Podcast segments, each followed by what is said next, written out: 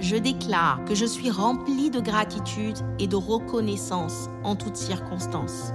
Dans le bonheur comme dans le malheur, je rends grâce à Dieu car il est capable de faire concourir toutes choses à mon bien. Je ne prends rien pour acquis. Je suis reconnaissant pour le souffle de vie, pour ma famille, pour mes proches, pour la santé, pour la grâce de marcher, de parler, de respirer. Je suis une personne positive qui regarde toujours le verre à moitié plein au lieu de voir le verre à moitié vide. Je suis reconnaissant pour ce que j'ai et je ne me focalise pas sur ce que je n'ai pas. Je rejette les murmures, les apitoiements, les critiques.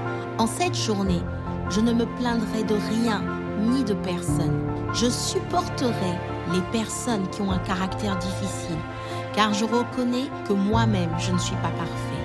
Je cultive la gratitude, car la gratitude emmène Dieu à multiplier le peu que j'ai, tandis que les murmures ne produisent que la stagnation et même la régression.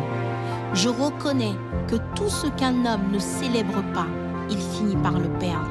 Voilà pourquoi je suis toujours prompte à célébrer les personnes et les grâces que Dieu m'accorde. Par ma gratitude permanente, j'attire à moi le bonheur et la grâce, les relations qui appartiennent à ma destinée, les faveurs, les connexions.